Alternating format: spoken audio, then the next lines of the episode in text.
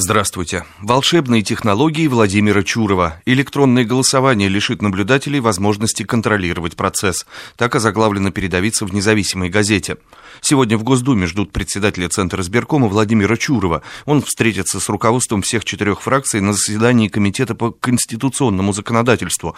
Причем депутаты обсудят не конкретный закон, а некие общие подходы к организации избирательного процесса.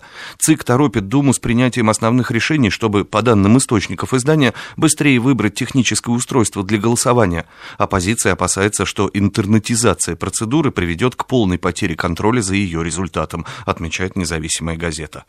По следам указа президента об улучшении положения сирот в Общественной палате рассчитывают реанимировать заглохшие полезные инициативы, объявляет в заголовке газеты «Ведомости». В пятницу комиссия по социальным вопросам Общественной палаты направила президенту, в правительство и Госдуму пакет наработок поправки семейного и гражданского кодексов, а также других профильных законов в части защиты сирот и улучшения их положения. Предложения обобщают работу экспертов за последние несколько лет и обсуждались еще до появления законопроекта российского ответа на акт Магнитского, подчеркивают ведомости. Реакции на закон Магнитского посвящена тема номера аналитического еженедельника «Эксперт». Под заголовком «Злая игра в моральные ценности» это издание в частности пишет. Введение запрета на усыновление американцами российских детей в ответ на принятие в США закона Магнитского вызвало в российском обществе бурю эмоций. Подобная реакция понятна, поскольку вопрос о детях вообще и о сиротах в частности чувствительный, а жесткая увязка запрета на усыновление с американским законом против российских чиновников поставила целый ряд сложных этических проблем проблем. Например, до какой степени государство может распоряжаться людьми, вмешиваться в их судьбы? Правильно ли это, использовать детей в качестве аргумента в международных спорах? Имеет ли страна право отдавать своих детей в иностранные семьи, если их там случается убивают?